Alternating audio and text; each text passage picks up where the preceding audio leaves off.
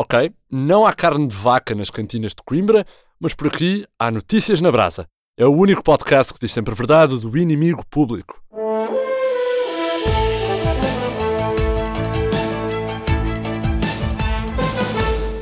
Olá, daqui o Inimigo com o melhor da atualidade nacional e as notícias do único jornal que diz sempre a verdade, o Inimigo Público.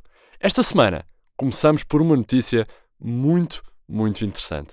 Rui Rio foi ao debate com o PS disfarçado do seu grande ídolo, António Costa. A Comic Con Portugal já acabou, é verdade, mas alguns portugueses continuam a apostar fortíssimos no cosplay, como é o caso de Rui Rio, que compareceu no último debate televisivo com o PS disfarçado do seu ídolo, o socialista António Costa. Rui Rio usou um colete da Proteção Civil, uma gola inflamável possivelmente, e disse coisas como Portugal há de apostar no empreendedorismo dos empreendedores. António Costa também usou uma máscara, nomeadamente uma cara de pau, quando fala de José Sócrates. Já Rui Rio também ainda aceitou ser baterista no futuro governo de António Costa. Costa e Rio lutaram corpo a corpo no debate desta semana, fizeram um concurso de cuspir azeitonas e os caroços das respectivas azeitonas e acabaram mais ou menos empatados. Mas a novidade é que Rui Rio vai ficar com os pratos e os tambores de um futuro governo rosa, com um esquilo do PAN no baixo e António Santos Silva no bombo a malhar na direita. Isto sim, uma geringonça melódica. Que bonito. Já no seio do governo, Costa anunciou a substituição da G3 por metralhadoras modernas e da vaca voadora do PS por um caça F-35. Viva o choque tecnológico lá do outro. O primeiro-ministro foi a Mafra reformar a velhinha G3, apenas do Exército, e anunciou um vasto plano de modernização da vaca voadora socialista. Isto, claro, de modo a torná-la apta para ataques ao solo sobre o Bloco de Esquerda, como é óbvio. A atualização do bovino visa apenas aumentar a capacidade bélica socialista, até à chegada de um caça F-35 ao largo do rato. O F-35, curiosamente, tal como Costa, tem um modo ninja para massacres políticos furtivos, assim, pela calada. Entretanto, já há destino para as golas inflamáveis da Proteção Civil, o que são boas notícias, não é? Tanta gola que ficou por usar. A restauração ficou com elas, porque percebeu que as golas saem mais baratas para inflamar do que o carvão, e trocaram a sardinha na brasa por, ouçam só, sardinha na gola da Proteção Civil. Isto para o ano que vem nas marchas populares vai ser a loucura. A loucura. Às portas das tascas há inúmeras toalhas de papel dobradas ao meio, com os dizeres sardinha boa na gola da Proteção Civil ou o clássico Oi já pipis. Também para quem gosta de séries, excelentes, excelentes notícias. Seinfeld vai entrar no catálogo Netflix em 2021, mas não é a única série. Aliança vai Santana Lopes também vai entrar no catálogo. Santana disse encontrar aqui alguma compensação por não ter podido debater assuntos tremendamente importantes com António Costa, como eh, aquilo e, e também aquele outro e, e outras matérias sensíveis. Ora, para quem gosta de séries, também temos excelentes notícias. Seinfeld vai entrar no catálogo da Netflix em 2021, mas não é a única série. O inimigo público sabe também que a série Aliança by Santana Lopes vai entrar no catálogo. Viva! Finalmente! Santana disse encontrar aqui alguma compensação por não ter podido debater assuntos tremendamente importantes com António Costa, como um, aquilo e também aquele outro e outras matérias sensíveis. Costa, entretanto, dá o tudo por tudo pela maioria e promete streaming grátis de música e séries para todos os portugueses. Bravo, António Costa! Assim sim, maiorias absolutas valem a pena.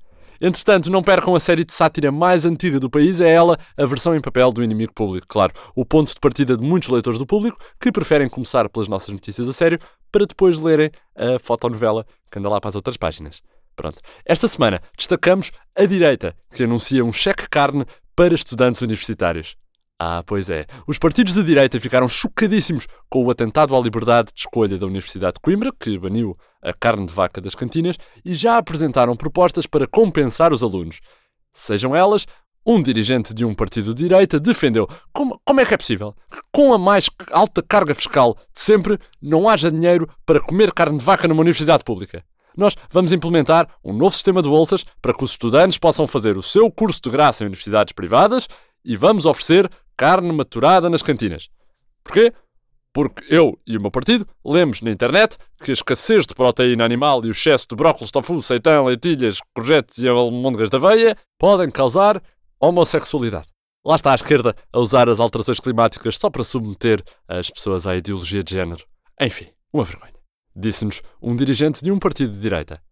Ainda no IP, a compra da TVI pela Cofina vai incluir, sim, a fusão a frio de André Ventura com Pedro Guerra, porque apenas há lugar para um comentador do Benfica. Só pode sobrar um.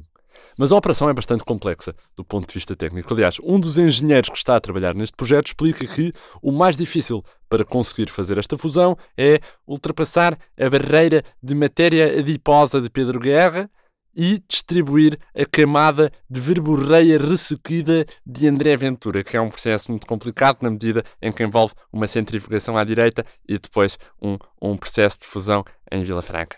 Se não for possível fundi-los completamente, Ventura e Guerra ficarão ligados como dois siameses e falarão à vez no programa, porque também uh, é importante esta paridade. Muito importante. No resto do país, saiba também que o governo pondera adiar o outono por motivos puramente eleitoralistas. Aliás, como sempre. Como de costume. Pois é, a ordem democrática em Portugal está estabelecida, está estabilizada também, mas o mesmo não se pode dizer da ordem sazonal. É verdade. O inimigo e o Instituto Português do Mar e da Atmosfera sabem que o governo está a ponderar tomar a mãe de todas as medidas eleitorais e que Vieira da Silva vai hoje mesmo à televisão anunciar que o verão prolonga-se até dia 6 do mês que vem. O outono ficaria adiado, assim como a castanha, a romã e as primeiras lareiras, e Costa, claro, culparia por esta ordem Assunção Cristas, Catarina Martins, Rui Rio e a camada do ozono. Já sabem, não percam a nossa edição em papel e aprendam ainda que o PS é candidato a ganhar a maioria dos Globos de Ouro da SIC, a Universidade de Coimbra bane as tunas académicas para combater as alterações climáticas, António Costa defende a oferta de transportes públicos exclusivos para animais, para muita alegria do PAN, e Catarina Martins assume-se como social-democrata não binária. Por esta semana é tudo, é assim o mundo aos olhos do IP, com notícias frescas de Mário Botequilha, Vitória Elias, João Henrique e Alexandre Parreira, e com o sangue, suor e conteúdo auditivo de excelência de Eva Esteves. Da minha parte é tudo, André Dias despede-se com amizade, que tem que ir conseguir garantir uma maioria. Com licença.